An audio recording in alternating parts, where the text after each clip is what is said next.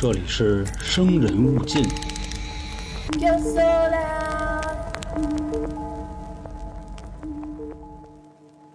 不知道大家啊对那种寻宝游戏有没有兴趣？就是我发布一个任务，然后这个任务里边呢有种种的环节，你呢按照这个任务一步一步的往后走，走到最后你将获得你所收到的奖励。但是我要是跟你说这次寻宝的任务是抢银行呢，我还会告诉你，不管你成功与否，你最后都是会死的。大家好，这里是由春点为您带来的《生人勿近》，我是老航。我是黄黄，我是小晶，又到了咱们这个一个月一度的捕风捉影、悬案推理的系列环节的时间了。啊，这个月呢，还是啊，给这个新来的听众简单介绍一下，我们做这档节目的意义呢，就是老航一直在单人讲案子，在找资料的过程中呢，他可能也会发现一些还没有破解的案子，所以拿出来呢，和大家一起，我们呢来尝试着对这个案子呢进行一些解析。还是那话啊，不会有任何的不敬，但是呢，会有一些天马行空的想法。毕竟这些案子可能已经发生的很远了，又或者说呢，谁也都未必能拿到所谓的一手资料。再退一万步说啊，喜欢这类题材的小伙伴也都知道，全世界各地对于案件的处理都不一样。他们呢，会不会最后公布于众的这个卷宗是不是真实发生的，也未必，也不好说。还是本着一个娱乐的态度，但是逝者为大的原则，咱们来做这个捕风捉影、悬案推理的系列，好吧？然后这个案子呢，肯定是我跟小娇并不知道今天老航准备的是什么，还是追求一个真实、真诚。啊那就是我在选这期案子的时候呢，也是我突然看见的啊，嗯就这么一个事儿。我呢就把这个案子啊奉为我目前讲过这么多案子为止，我觉着啊就是最烧的一个。最玄乎，呃，玄乎倒也没多少玄乎，但是它非常的烧，比你那个德克萨斯烧脑奇案还要烧比这是比那烧多了。啊那个在这个面前就是一弟弟。啊！然后呢，再补充一下黄老师刚才说的那个，之所以就是这个悬案节目啊，咱们这么做，主要呢也是有互动性，大家都能参与进来。虽然您那嘴没参与进来，但是脑子肯定是一直跟着走的。嗯，是的，并且咱们还会在评论区啊选出一些比较精彩的，就是对于上一集的这个说法，咱们都会说出来。不过啊，最近这几期为什么没说的原因，跟大家小小解释一下啊，主要是因为过年、疫情等等情况啊，我们提前备了一些节目，所以这块儿也希望各位多理解。分析的比较好的听众呢，我们也会在评论区跟您积极互动啊，所以大家也多多留言，咱们一起讨论是啊。啊，您分析的不好也会互动的啊，那倒是啊就这意思对啊。，都知道咱们的风格，所有评论都回复。嗯，嗯，那下面呢，开始我就准备开始这个案子啊。嗯但是在之前呢，我再补一句，就是呢，大家参与进来跟我走，因为这个案子，如果你漏了我哪句话，可能你就跟不上了，哎呦，明白那意思吧？就活赶紧给我啊准备一杯美式，嗯让我清醒一下，烧死啊一下我的大脑。来，二位啊，把那个小笔小本都拿出来啊，嗯咱们准备发车了。这个案件发生的时间啊是二零零三年的八月二十八号，嗯距离现在呢已经都十年了二十年啊！对对对，二20零零三年，二零二对对对，发生的地点呢是美国的宾夕法尼亚州啊，宾州。那天呢，他们当地警方啊接到报警电话，报警的呢是银行的一个人，直接跟警察说说我们被劫了。那描述啊这个抢劫犯的形态什么样呢？说这人呢是一白人，大概呢四十多岁，身上穿的啊也是一身白，衣服上啊印了一个单词，那单词翻译成中文是你猜。嗯这么写的。然后啊，手上拿着一根拐棍儿，最重要的是他脖子上有一颗炸弹。警察就问说：“那有炸弹的话，那有人受伤吗？”为什么要这么问呢？就是因为啊，你像在老美那边拿着炸弹抢银行的，基本上那炸弹都是假的，差不多百分之九十七以上全是假炸弹。所以呢，当时就云淡风轻问一句：“有人受伤吗？”银行的人说没受伤。这块我也想补一句啊，这是以前我高中老师给我讲的，他讲的是中美文化差异。什么事儿呢？他也说的是有人抢银行，当时呢、哦正好有一个中国柜员，我知道了，啊对他拖住了这个时间，最后让这个人呢没有抢成，并且把警察铐来了。但是他本以为会遭到这个行长的奖励，结果却得到了一份辞职函，说由于对你多留绑匪一分钟，或者说这个劫匪、悍匪一分钟，就我们危险一分钟我们钟。多一分钟啊，所以这是一个中美文化差异的事儿啊，咱们别去较这个真儿。啊，你那啊意思就是咱们更奉承就是英雄主义这一块，你不是甭管英雄主义个人英雄还是集体英雄？不不不，你你这你这样非常容易挨骂的啊！哦这个不叫个人英雄主义，就是咱们是先有大家才有小家啊。美国人是先有小家才有大家啊，就这样。就是美国人，嗯我可以因为我的家人跟整个白宫成为敌人，嗯，对，但是我们可以为了大义而舍弃自己的小家，意思就跟大禹三过家门而不入，哦然后一直搁那儿治水。忠孝不能两全啊。对，毕竟人从那儿都开始传过来的，所以这是一个起根儿的问题，起小的仁义的这么一事儿。啊行行行，所以咱也别去评判哪边对哪边不对，是就是跟大家说这事儿。OK 啊。嗯这个银行的人啊，咱们接回来，跟警察是咋说的呢？说抢银行的人并没有怎么样，他不是说像那个就是小视频里拍的似的，拿个幺三就进来了，就拜动拜动啊，啊，说不是那样，就要份工作。他是就云淡风轻的进来啊，从外边一进屋特规矩，取号排队。还取号排队。我不知道这个美国取不取号啊，知道吗？嗯咱就那意思，没去过美国银行，反正是按流程走到柜台前面到他了。啊然后这哥们儿呢，坐在那个就是柜员对面的椅子上，递给银行柜员一张纸条。就咱们理解的这个啊纸条是什么呢？就可能就一张纸，就我要抢劫，你们该跑跑是吧？对 A 4纸，那上面写着什么呢？我要二十五万美金，如果不给的话，我就把银行炸了。哦就是它上面具体内容可能是在十五分钟之内，或者是怎么着的啊？嗯，给我二十五万，要不这银行就就困了。那银行的柜员呢也特别梗，啊，你给我银行卡号啊，呃，不是给现金嘛，这不人在对面坐着呢吗？最后啊，给这大哥打发了，给了他多少钱？给了他八千。为啥呢？我跟你说，就骗傻子没那么骗的，你知道吧？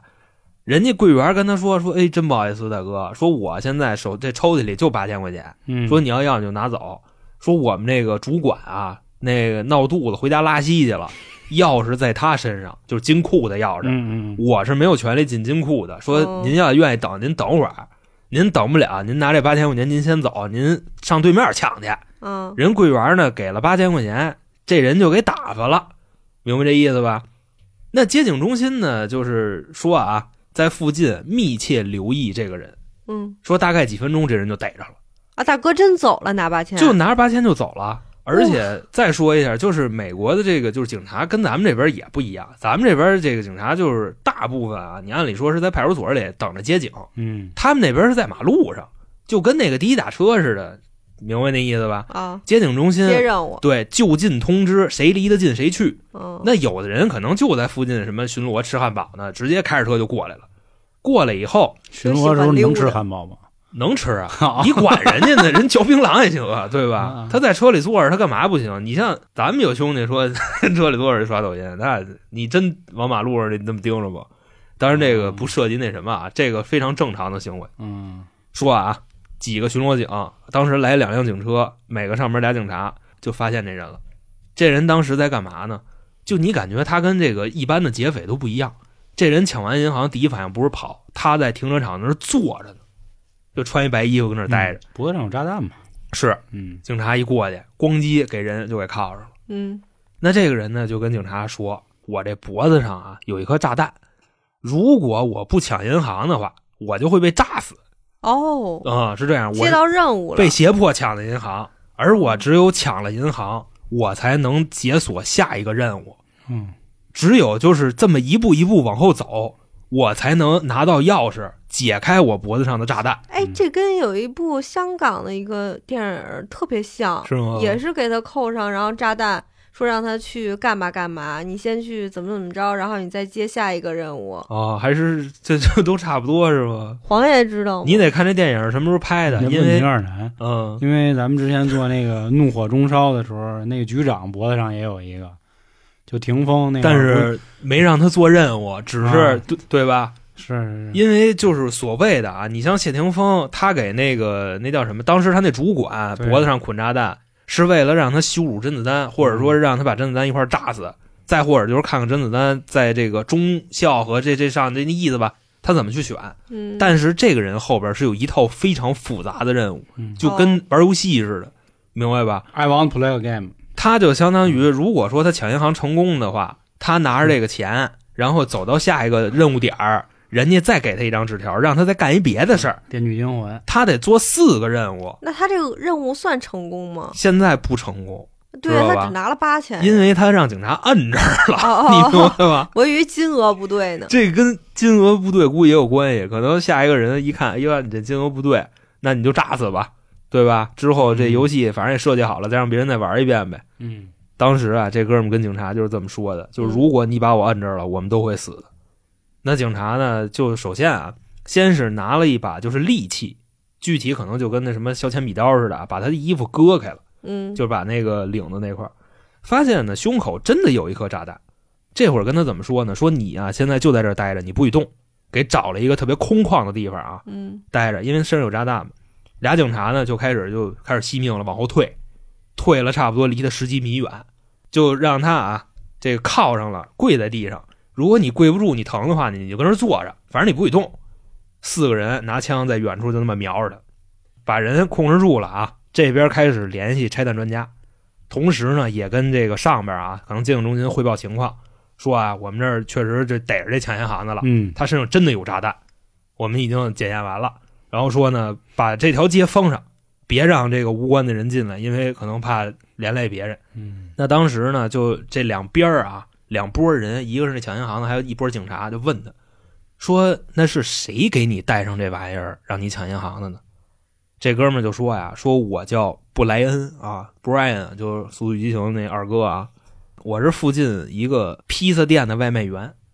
说我早上啊，我接了一单，给人家送两张披萨。送餐的目的地呢是一个远郊区县的信号塔，那块也没人住。说拿饭的人啊是三个老黑，把披萨一拿过去就给我摁那儿了，然后咣叽把这炸弹就锁我脖子上了。现在啊，就是他们你言我一语的正在交流啊，突然之间脖子上这炸弹就开始滴滴滴滴滴滴滴滴滴滴，就越来越快，越来越快。都玩过那 CS 吧？可能最开始就是滴滴滴就这样，但是到后来滴滴快了，代表什么呢？代表可能就要困了，嗯，就要炸了。嗯那这个带着炸弹的人就听这个滴滴越来越快啊，这人就开始就疯了啊，嗯是啊情绪已经崩溃了，哭天抹泪儿的啊，救救我，救救我，别再耗我了，让我走吧，赶紧带我去下一个地方，我要拿质量，要不然我就会被炸死的。反正呢，警察当时是什么意思呢？就说就这种恶作剧啊，还是那句话，百分之九十七八的概率全是假的。说你别慌。另外说呢，这个拆弹专家啊，马上就来，也就啊几分钟之内，就这个滴滴滴滴滴滴滴滴滴，砰，炸了。我觉得这警察也真够逗的，你就不能带着他一块儿去吗？或者你一直跟着他不好吗？我是什么意思呢？就是我觉得警察做的应该没有什么太大问题，因为你想，如果他那个任务点是闹市区的话，这东西在那儿炸了，哦也是，是吧？或者说他们可能还有什么别的目的。不过说现在呢，这个在场的警察看见这哥们儿给自己炸死了，他也不敢过去，因为不知道他身上还没有其他能爆的玩意儿，知道吧？就跟这等拆弹专家。差不多呢，又过了十多分钟，拆弹专家来了。当时呢，警察还质问拆弹专家，就是你看啊，那人都已经炸死了，而且呢，你们拆弹组在附近也有办公点儿，为什么来的这么慢？那拆弹专家呢，跟警察也急了，说什么呢？说你们把路给封了，我们也过不来啊。刚才不是说了吗？这个请求封街，给拆弹专家都封外边了。另外说呢，也不是说咱看的就跟那个游戏似的啊，给他还没有说就坐直升机来的，他们也得开车。拆弹专家那意思就是说，不知道你们是想救他还是想让他死，反正掰扯半天，最后呢，拆弹组的人检验完毕，刚才的那颗炸弹啊，威力也不大，就在这个人的胸口上开了一个洞，大概那一洞就拳头那么大吧。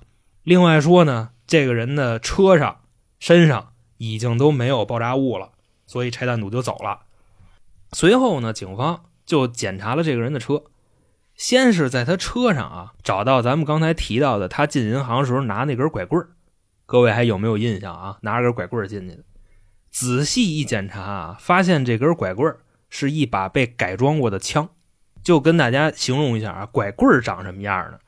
就是就一根直棍儿，然后上面一弯头，就跟那个雨雨伞伞道似的。把儿嗯但那个弯头上有一扳机，然后那个拐棍儿的棍儿是枪管子，就是这种情况。然后警察还象征性搂了一下，跟那特工学院对嗯，这根拐棍儿真能把子弹打出去。然后呢，又在这个被炸死的人啊，就这外卖大哥啊，咱从现在开始叫他外卖大哥，嗯从这个车上发现了一堆纸条子，纸条子上的内容啊，大概就跟。对藏宝图似的，就是要求这个四十多岁的老哥啊，外卖先到 A 点抢银行，抢完银行再到 B 点领新任务，领完再到 C 点，再到 D 点，等这一系列的任务做完了，就给他解开炸弹的钥匙。而且这个炸弹啊做的特别威风，就是那炸弹上有四个孔，分别对应四把钥匙。嗯，就这意思，你就可想做这玩意儿的人啊，手艺之精良。说呢，这个藏宝图上啊，一共 A、B、C、D 四个角，分别在一座城市的这个左上、左下、右上、右下，就这么一个意思。就咱拿北京举例子啊，大概什么地理位置呢？你先去上地，再去新发地，再去亦庄，再去望京，就这么一个关系，就是等于说在你们城市最外侧画一个大方块，或者说是画一个梯形，就那么一个顺序转一圈。警察说：“那既然这样，咱们试试吧。那按照这些指示，到了地方能找到什么呢？没准就能找到发任务的人，然后这不就破案了吗？”警察就到了第二个点，来这儿以后啊，发现是一段高速公路，就那个任务点上标的啊，把车停在路边，地图上标记的位置还真有一个车，嗯那是一什么车呢？是一蓝色的面包车，好像跟这个藏宝图描述的差不多。那警察呢，现在啊下了这个车就往面包车那儿走。面包车呢一看有人过来了，也朝他们往这儿开。但是啊，离近了之后，这面包车的人好像发现过来的人不是那个，就就就明白那意思吧？嗯好像就对不上，然后直接挂倒档，日就跑了。不过现在没有任何的这个证据能证明这面包车跟这任务有关系啊，我可能就就这么就主观的就说了。那当时警车呢想追也来不及了，因为当时警车停在这个隔离带上，他得先过一段草地，然后才能就就不是一条路吧，就那意思。那警车是那就那个矮底盘的破福特，好像也过不去。反正现在不知道这个线索有没有用。那到了当天晚上呢，被炸死的那个外卖大哥啊，FBI 就上他们家去了，搜了半天，也并没有说在他们家发现啊，就是有什么联系，就是就搜着这些东西啊，不能证明他直接参与这个爆破案。唯一觉着有用的是一个电话本儿这个电话本上都是各种电话。然后呢，警察就把这个电话本给拿回去了，拿回去一研究，发现什么呢？这本上写的这电话全都是妓女的，知道吧？就是大哥在当地反正玩一跟点评似的，鸡头群，呃，倒不是鸡头群吧，这大哥反正是挺有心的这么一人啊，嗯因为他每找一个，他就会这个写上名字、联系方式，然后外加上后边还写一点评，嗯，就类似于比方说喜集邮，嗯，对，第一个这个年轻小姑娘啊，青涩一掐一兜水儿，然后服务意识比较差啊，就这类似于这样。第二个呢，岁数大点儿，风韵犹存啊，配合度高。这都是你找的吗？这不是不是，就就他那上面那么写的。第三个长得不行，服务意识强，就那一类似于这这种情况吧。那看这意思啊，现在分析就跟这案子啊，说怀疑这个外卖大哥应该是被胁迫的，他应该不是这个抢劫里边的一环。但是后来呢，你通过这个看银行的那个监控啊，还有对周围邻居的一个走访，你又感觉这大哥不像是被胁迫的，你感觉他是自愿的。首先说啊，银行那边就是显示这大哥从进门到抢银行就这一系列操作啊，他脸上的表情那叫一个云淡风轻，就带着笑模样呢，知道吧？跟银行柜员说这些话的时候，没有感觉到丝毫的恐慌，就是递纸条什么玩意儿都特别自然。临走的时候，还从人银行的桌上拿了一个免费的棒棒糖，搁嘴里给给吃了。贼不走空，嗯，相当于 那意思吧。但是我估计那二十五万真是 抢走了，也不是谁的。嗯，其次呢，邻居啊跟 FBI 说说这外卖大哥啊，就是四十多岁没结婚，但是呢这个人很善良，很有爱心，因为他家里养的三只猫，唯一的爱好啊，邻居们已知的就是这大哥酷爱各种寻宝游戏。招嫖呢，不不是招嫖，寻宝游戏。各位就是他们确实啊，在那些城市有好多报纸都会搞这样的活动，嗯或者说咱们看过这个原先天津台《阳光快乐生活》嗯有那种类似于别针换别墅的，就就就类似于这种活动。就比方说你拿一别针，你先换一打火机，你又拿一打火机跟人换了什交换，游戏前两对对对年比较火的，就这意思。从一个别针最后换到一套别墅，所以现在呢，警方也比较倾向啊，就这个人他应该是这个夺宝游戏的参与者，或者说呢，他跟操控他的人应该是一各取所需的关系。就是我在节目开头说的那个，就让你玩这游戏，你玩玩，但是呢，你是玩也好，成功也好，失败也好，你都会死。他呢，应该就是在这个规则里边去玩的这个。那还记着这个送外卖大哥怎么跟警察说的？他说他开车出去送餐，到了地方以后发现是仨老黑，直接往他脖子上扣了一个这炸弹，让他抢银行去，要不然就炸死他。那现在警方一分析啊，说他那天这个点菜是谁点的，电话谁打的，送哪儿去了，这个线索特别重要。那 FBI 呢就来到了大哥卖披萨那店，问人老板啊，人老板就说说我对这个订单有印象，嗯，为什么呢？就太他妈事儿逼了。偏，对，一个是偏，一个事儿逼，嗯，就类似于什么就不要洋葱，点奶茶似的，你知道吧？那个柿子椒，啊，不要肉，不要饼边儿，或者什么都是不要，什么多搁，什么少搁，嗯什么几分，什么盐，啊就类似于这个。人老板烦了，你知道吧？说那天大概是中午一点半接这么一电话，然后直接把电话甩给自己旁边的那谁了，就这外卖大哥。然后呢，外卖大哥拿过电话，叽里咕噜说半天，把这单给下了。最后呢，拿了两张披萨出门了。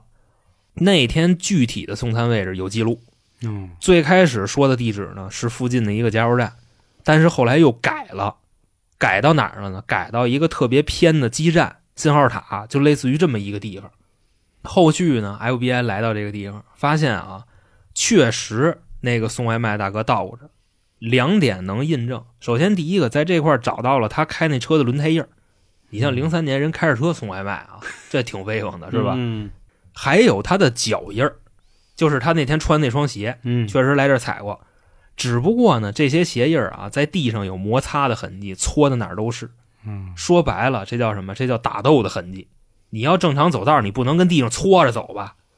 那说到这儿啊，就是在这案件调查的过程中，还发生了一个小插曲，就是当时呢，FBI 啊需要研究被炸死的这个外卖大哥，所以干嘛呢？所以就开始研究他各种人际关系，找到了他一同事。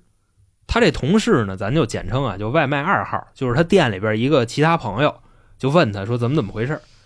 这披萨店老板啊，就告诉人家 FBI 说，就他这朋友啊，就好比说我炸死了，现在警察找老黄啊，这一样的。自从我炸死之后，老黄疯了，明白那意思吗？嗯就天天疑神疑鬼，就是得了那个被迫害妄想症，就是每次找这个外卖二号问话的时候啊，这个人总是在跟警察重复说你们能不能保护我？嗯嗯警察就问他说凭什么要保护你？你也玩游戏了？对呀，就是说你有什么事儿呢？这个二号就说呀，说我那哥们儿已经死了，我觉着我应该是他们下一个目标。警察呢也没明白，那您说说吧，那谁要弄死你呢？这块他就不说，他说他不知道。结果啊，过了三天，这个时间是抢银行之后的三天啊，嗯零三年的八月三十一号，这个外卖二号死了。他的死因呢是过量吸毒，就是自己给自己嗑药嗑死了。那你现在就看这个事儿啊，同一家披萨店，嗯三天之内死了两个人，虽然这两个人的死因毫无关系，一个是抢银行让炸弹炸死的，还有一个是自己吸毒吸死的。嗯，那你说这玩意儿怎么查的？为什么都是披萨店的？对，为什么我怎么觉得这个第二个外卖员的死好像是跟第一个没有什么关系，只嗯不过他是被吓到了，然后吸毒过量。就是你想啊，好多人就是压力太大，他不就吸毒吗？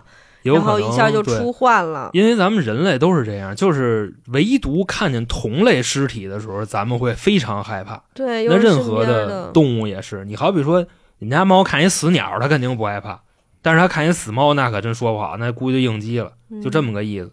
所以任何生物看见同类困了，自己都会害怕的，尤其还是自己的同事。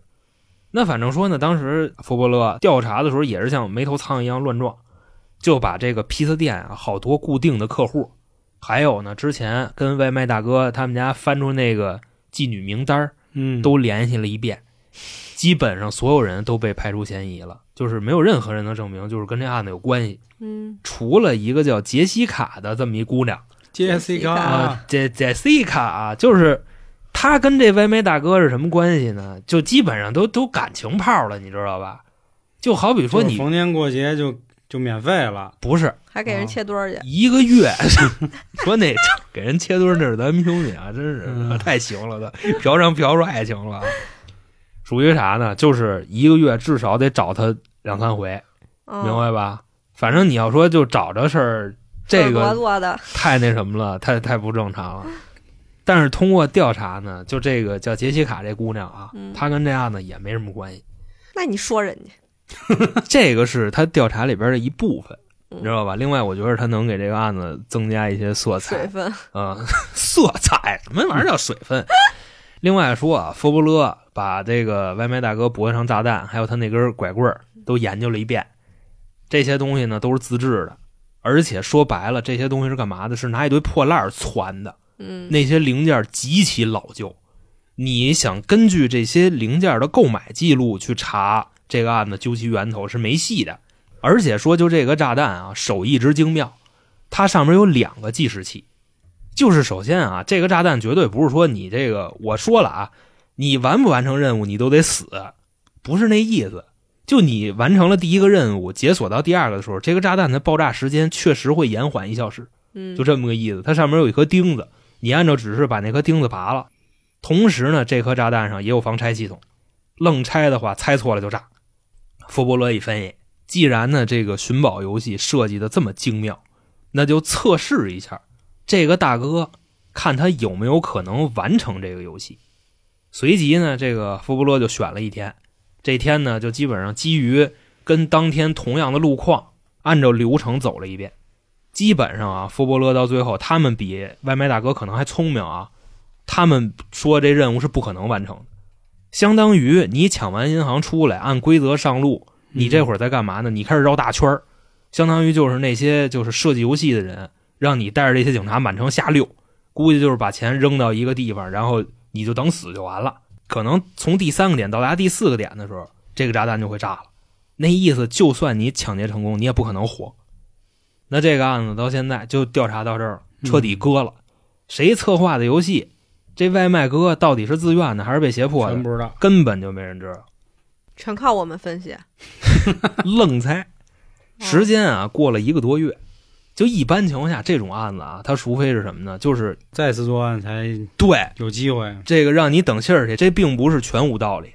他只有再次犯事儿嗯才有可能。嗯一个多月以后啊，二零零三年的九月二十号，警局又接到了一个报案电话。这回啊，大家听好了啊，这个人物关系就比较复杂了。刚才那个里边出现了两个人，嗯一个是外卖大哥，还有一个是外卖二号，就是他那同事。大哥死了，他三天以后吸毒吸死了。现在第三个人登场，这个人叫什么呢？这大哥叫比尔。比尔这岁数啊，是一小老头，小六十，快本命年了。他呢报警废话。嗯，报警说什么呢？说自己姐们儿给前男友杀了，然后呢，现在放他们家冰柜里了。也都五十多岁了。对，，五十多岁啊，让他把尸体帮着处理一下。那随即呢，这个警察就根据他描述的位置啊，就过来了。到了之后呢，说就这个地方啊，警察机灵一下子，为什么？说之前跟炸弹那个事儿，外卖大哥送餐的位置特别近，哦，就离了几百米。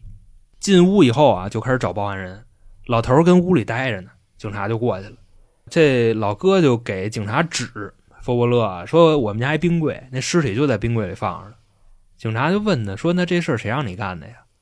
这大哥就告诉人家啊，说算我前女友，我们认识啊也二三十年了，因为大哥五十九了嘛。嗯，说现在呢，我这前女友啊，就作案的这人就在我们家楼上呢，让我给控制起来了。嗯，带着佛伯勒上楼，床上啊拿手铐子铐着一老太太，那老太太看模样应该比他大个两三岁儿就跟那儿啊一边骂街一边喊，说什么呢？就楼下那死尸跟我没关系，嗯是报警的这就他杀的人。这警察一分析说，那什么跟什么呀？这怎么那么乱呢？嗯给这俩人就带回去了。后来说呢，这老太太在警车上啊，还一插曲，就是身上那味儿啊都酸的，感觉她已经好几个礼拜都没洗过澡了，而且呢，说你们家但凡趁一空调，你身上都不至于这味儿。你想，那八九月份嘛，反正说呢，跟这个警车上啊酸了吧唧的，还一直跟那骂警察，那意思就是你们抓我干什么？咱再介绍一下啊，这老太太呢叫玛丽，是刚才啊报案那个人三十多年前的前女友。到了警局呢，这俩人就开始对着咬。小老头呢就说是这老太太杀的人，然后呢他打电话找我，大概是就是描述啊，说我这个无依无靠的，然后没人能帮我，说你看能不能把这尸体给我处理了？那自己对于这件事他参与的程度是什么样的？就是把这个尸体从老太太家弄到了他们家，然后放冰柜里了。他跟警察说的啊，他的目的是要把这个尸体保护起来，到时候再报案。那这个老太太呢是怎么反咬的呢？说是这小老头杀的人，因为说啊分手三十年了，他还依然爱着我，死的那个是我的现男友。嗯，因为呢这小老头嫉妒，所以给他给毙了。现在啊这案子里已经有四个人了，对吧？对，老头老太太。理一下再给对，在现在就是我再说一下第五个人，哦，第五人就死那个，嗯对吧？死的那个人他叫詹姆斯，各位记住了，这这记不记住无所谓了啊。嗯，法医从冰柜里给这人抠出来，解冻了四天，你知道吧？冻瓷实了，就冻太瓷实了。最后啊，验尸报告说这人死于枪击，但是呢，并没有证据证明到底是小老头杀的还是老太太杀的。嗯那既然这样，就跟他们家翻翻吧，看看能不能有什么线索。后来说啊，在这小老头他们家翻着一绞肉机，这绞肉机还是新买的，所以呢，你这么一分析，这又互相矛盾。你说你要是不想处理这个尸体吧，对吧？你买绞肉机干嘛？那你要是你想处理呢，你为什么要报警？对，反正我看到这儿啊，我估计因为就是俩人因为什么事儿没谈妥，然后干起来了，报的警。不过这些都不重要，因为他跟炸弹那事儿没关系。其实真正啊，把这两个案子并案侦查的理由，现在就只有一个，为什么呢？就是今天逮的这两个人都有收集癖，好比说这俩人他们家就就那个东西啊，嗯堆那量，好比一个废品收购站。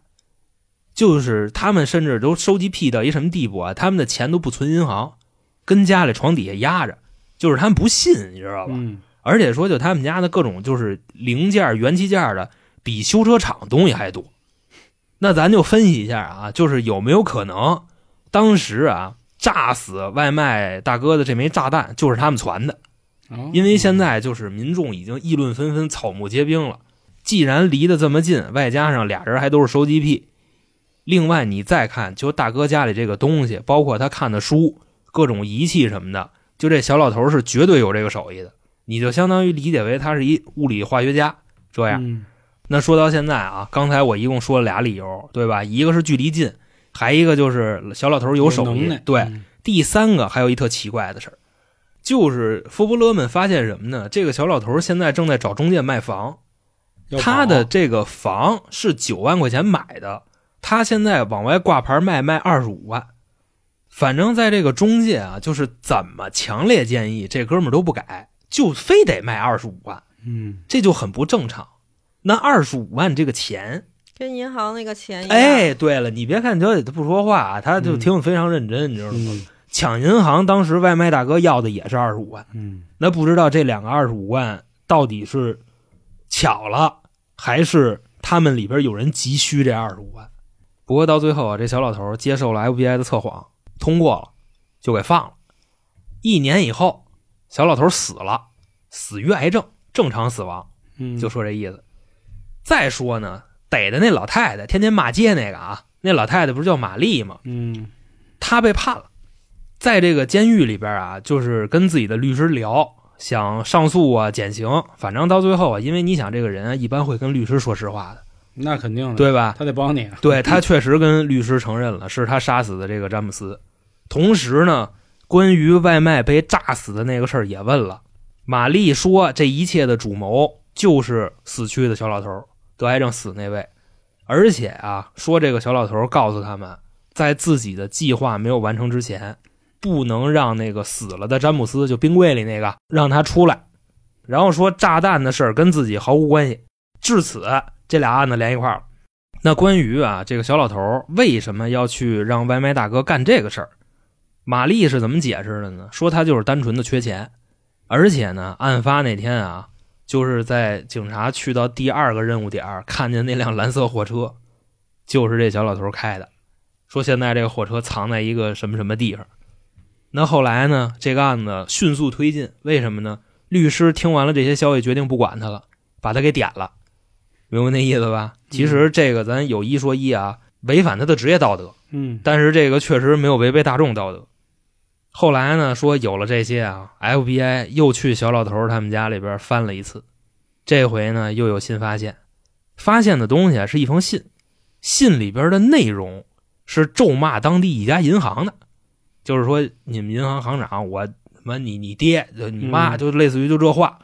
这封信是那老太太写的，里边具体写的啥呢？就是这个老太太要从那家银行里边啊，贷款，呃，不是要取钱，但是呢不取自己的钱，取他爹的钱，嗯他爹的钱也存这银行了。然后呢，这老太太让银行给撅了，因为他爹活着呢，哦就那意思。你要是想取钱，你让你爹自己过来。你爹现在也没有说就瘫了还是怎么着的，是有嗯行为能力的。而且呢，老太太骂的这家银行正是外卖大哥抢的那个。那你说这里边有没有逻辑关系？嗯现在啊，接着往后说，时间过两年，二零零五年，在这个女子监狱里边啊，老太太同屋的几个姐们儿啊，也接受了 FBI 的询问。大概呢有四个人跟佛布勒说，老太太给我们讲了这个披萨炸弹的事儿，嗯这太你妈精彩了。主要呢就是给我们介绍了一下啊，她当时的这个男朋友就是冰柜里那位啊是怎么死的，是因为冰柜里那个要告发他们。说到这儿啊，这个案子已经磨叽两年了。当时呢，那边这个民众的情绪啊，都已经都起飞了。至此啊，又有一位重量级的嘉宾登场了。这个人叫什么名呢？这个人叫肯啊，这个非常好记，这名就就一个字肯。他跟这个小老头、老太太，还有冰柜里那位，他们四个都是瓷家，算什么呢？有共同的爱好，他们就经常一块儿钓鱼、钓友。嗯他呀，告诉这个 FBI 说啊，为什么这个炸弹要挂在那个外卖大哥的脖子上呢？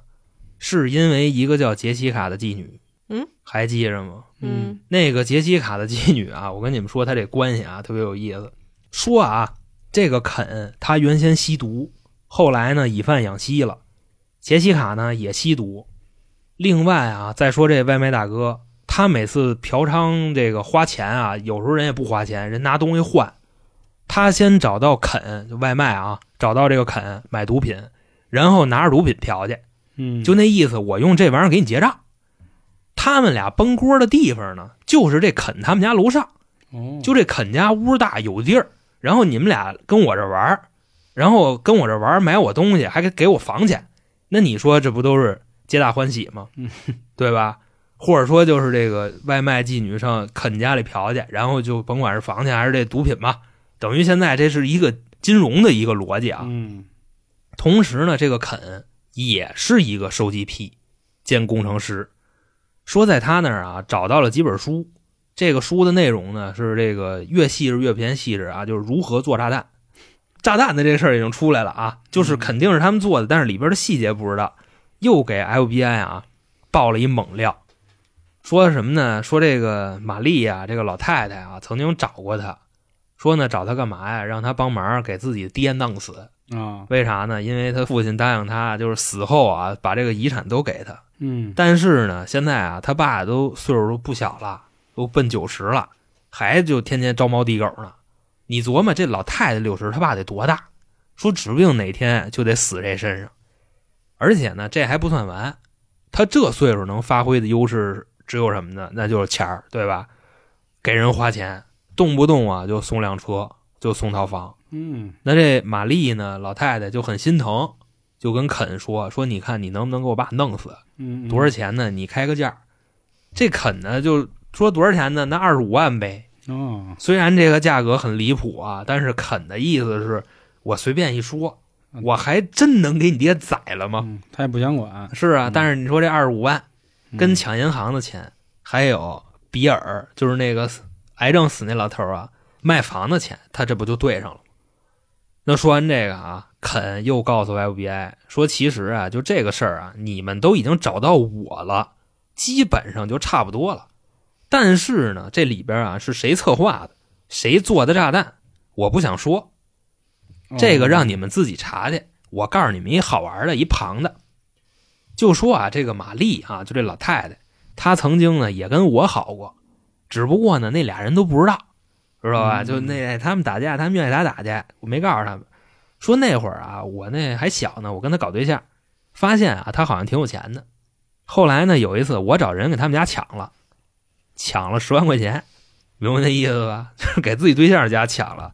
但是呢，我希望这些消息你们别告诉他，因为呢，就是他到死他都不能想到这事儿是我干的。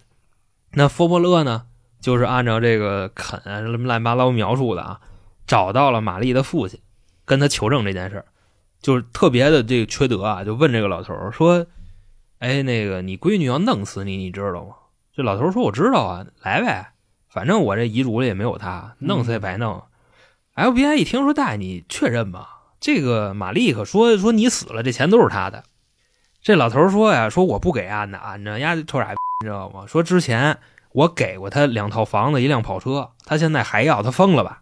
反正最后说啊，这个肯，他这个告诉 FBI 啊，嘴里边描述的场景是这样的：说这个炸弹啊是比尔做的。再捋一遍啊，比尔是谁？比尔是那个得癌症死了报警那个，他是做炸弹的。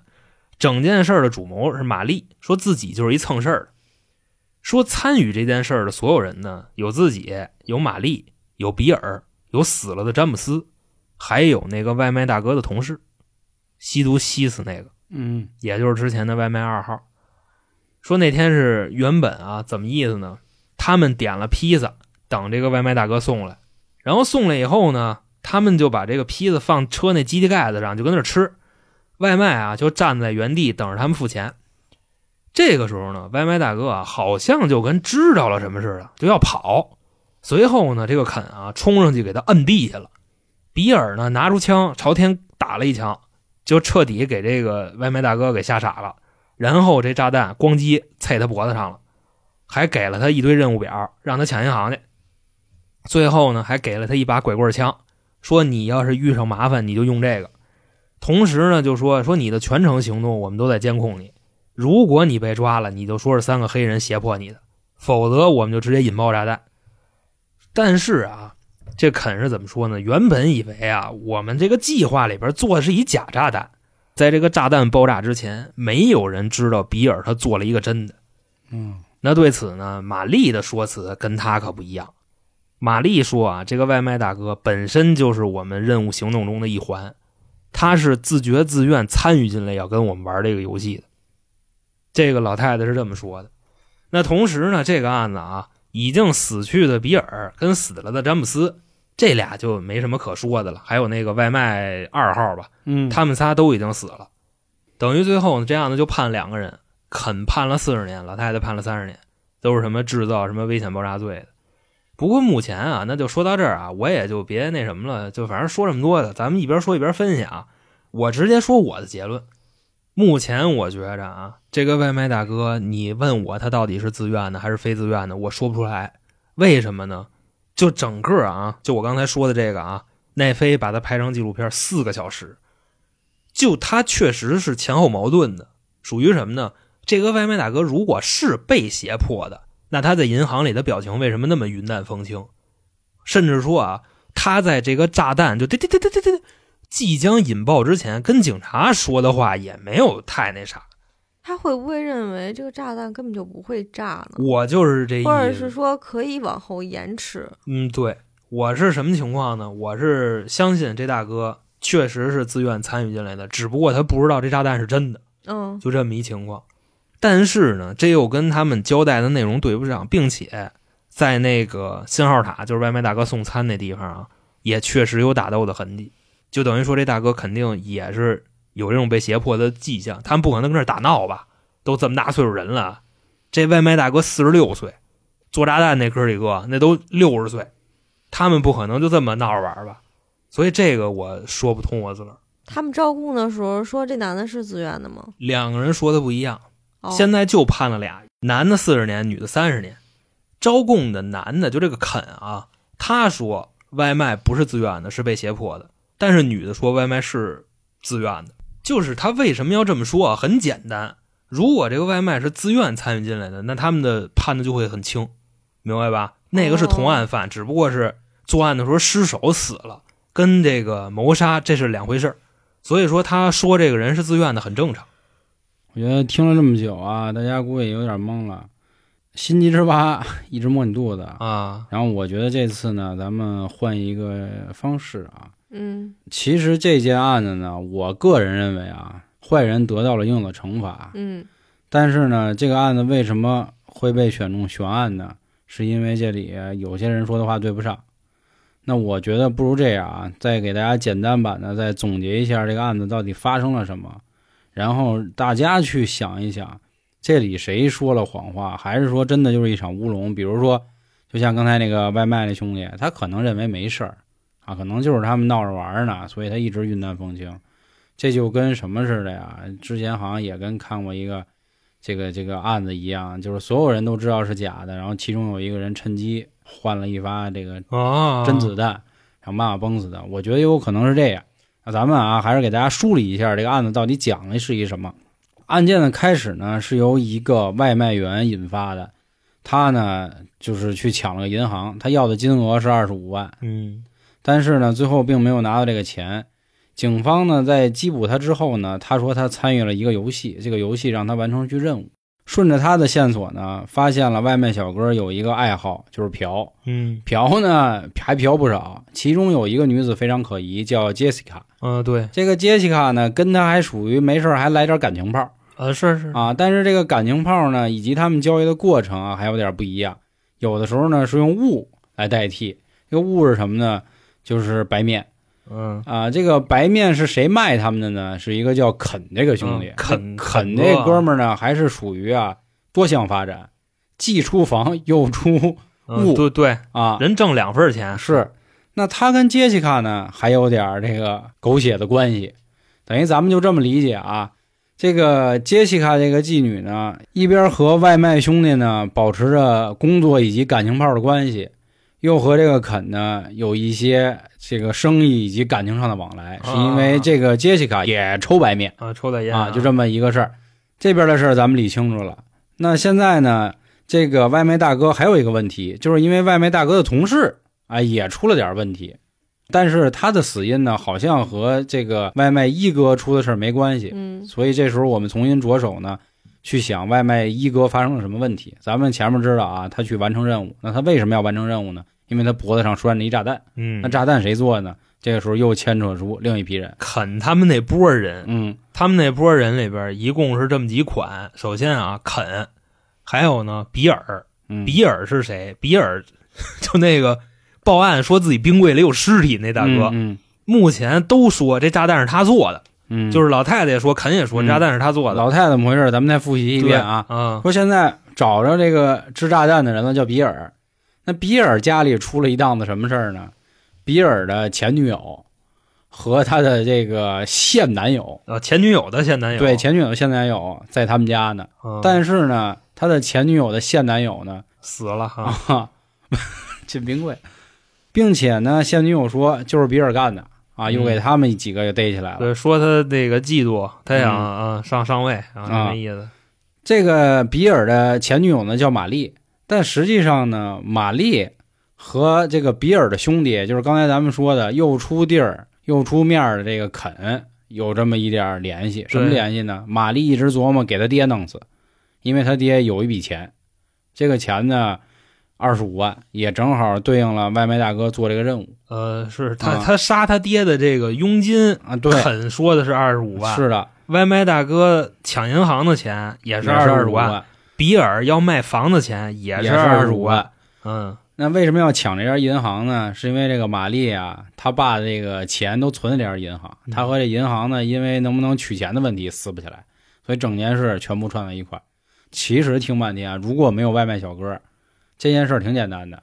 嗯，但是外卖小哥混进来了，嗯外卖小哥的一系列举动呢，让这件事儿变得就怎么说扑朔迷离了。。哎，你说有没有可能，就是外卖小哥确实是被挟持，但是呢，因为后来那女的出面了，也确实说了，因为就是他爸这层关系有二十五万，希望呢他能从这个银行拿出这二十五万，这个二十五万就是救命钱或者什么钱，说的特别严重。然后这小哥呢就觉得，哎呦，我真的挺爱这个杰西卡的，说啊那行吧，那我就替你走这一遭。其实一开始是胁迫，最后就是认同了，然后去这个事儿。而且我觉得杰西卡既然是我为了他付出那么多，他应该不会真杀我吧？只不过就弄了一个假道具而已，而且还给了我一把枪。其实我只要对狠那帮人是找的杰西卡，杰西卡再跟那个外卖说让他去干这事儿，对啊，就有可能就是这样。很丰富啊。嗯，是吧？就就其实 最后杰西卡一出面，然后这个事儿就已经摆平了外卖小哥了嘛。我觉得结果我想跟教育差不多啊，但是那个就过程不太一样。我觉得哦就是特别简单的，杰西卡跟那个外卖小哥崩感情泡的时候，提了一事儿，说嗯那个卖咱白面那肯最近好像接一活儿，这个活儿二十五万杀一人去啊然后把这点儿就跟串闲话似的都给说了。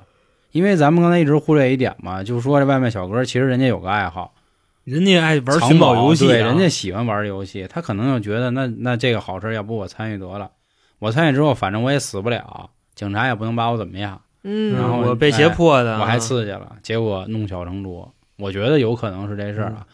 然后还有一个问题啊，就是弄复杂的原因，就是本身这里头啊，你看每一个人都相对独立，但实际上错综复杂的全给他妈缠到一起了。嗯是啊，有点像什么呢？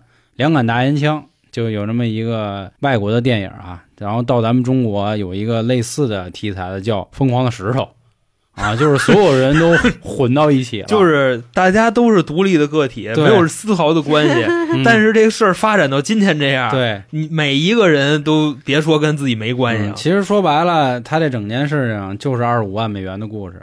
如果没有玛丽想找他爸，可能这一系列都没有。啊，是因为可能你那意思就是玛丽要杀他爸，然后呢，肯跟他要这二十五万，他想着弄去，对他，上哪儿弄去呢？让比尔卖房，嗯，对吧？比对尔对九万块钱房，或者我甚至认为啊，就是玛丽想要这个钱，觉得呀比尔是个穷逼，然后才跟了现在的詹姆斯好了。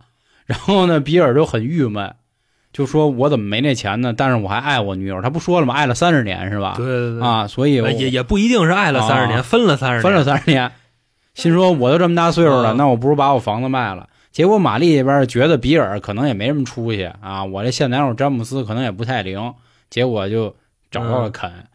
这女人可能就是嗯想，就是怎么说呢，掌握这件事情，所以她会分散所有的，东西。对对，他会谁能给我这个东西，对他会想尽。一切办法让身边人利用起来。这就跟杰西卡又会和这个外卖小哥崩感情炮，又会和这个肯啊卖他面粉的这个肯，可能也有点说不清道不就是清的关系。他们肯定有，因为，绝为对会有肯也特别爱嫖。啊呵，他说他嗯去了这个监狱以后啊，就跟那个葛葛优似的，啊说最近我天天我一天输一套房，但是我字儿练的是大有长进。这肯在里边说什么呢？嗯说现在我戒毒了、戒酒了、戒色了，我很开心，就在监狱里边哦是这样啊。所以我觉得这次悬案可能永远推不出真相了，因为这里很重要的几个人死了。佛伯勒的解释是什么呢？说这些人嗯裹一块儿，你发现他们都是那些高智商人群，啊，而且呢，就是他们做炸弹设计这个游戏本质的目的就是为了跟警方挑衅。嗯他们死了，在他们自己眼里，对于跟 FBI 的这些斗争嗯，也是一种胜利，哦因为你不知道真相你，永远不知道。我走了。嗯，人家那边佛伯勒就是这么描述这件事儿的。但是我觉得佛伯勒也有点给自己脸上贴金了，因为啊从这个整个事情描述出来啊，我没看中这几位有什么高智商 啊，是吧？大哥又挺厉害的，又是开车又送外卖，做炸弹，又 就是他可能智商高，他未必情商高，啊，那是对吧？或者像咱们之设前做的计这个那什么，嗯，这个他可能顶多是个变态杀人狂，但他绝对不是什么高智商犯罪，我觉得啊我是这么看这事儿啊。嗯，还是那话，你有什么想法？评论区咱们打出来，你觉得是高智商，还是觉得是这个就单纯变态，还是怎么怎么着？就是剪不神经病都都巧了啊，对，怎么着等等啊？？咱们评论区说起来。另外，您还有什么不理解的这个悬案啊？当然了，咱们发句牢骚啊，就是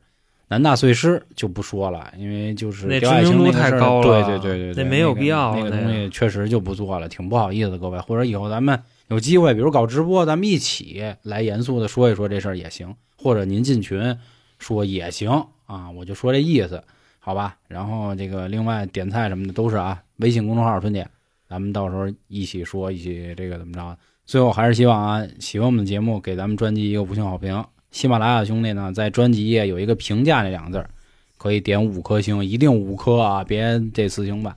网易云的兄弟在咱们专辑这个页啊，上面有一个九点八分儿，点一下那个分儿进去，给一超赞，好吧？感谢各位。那行，关于这个月的捕风捉影，就和大家补到这里。感谢各位收听，拜拜。拜拜。嗯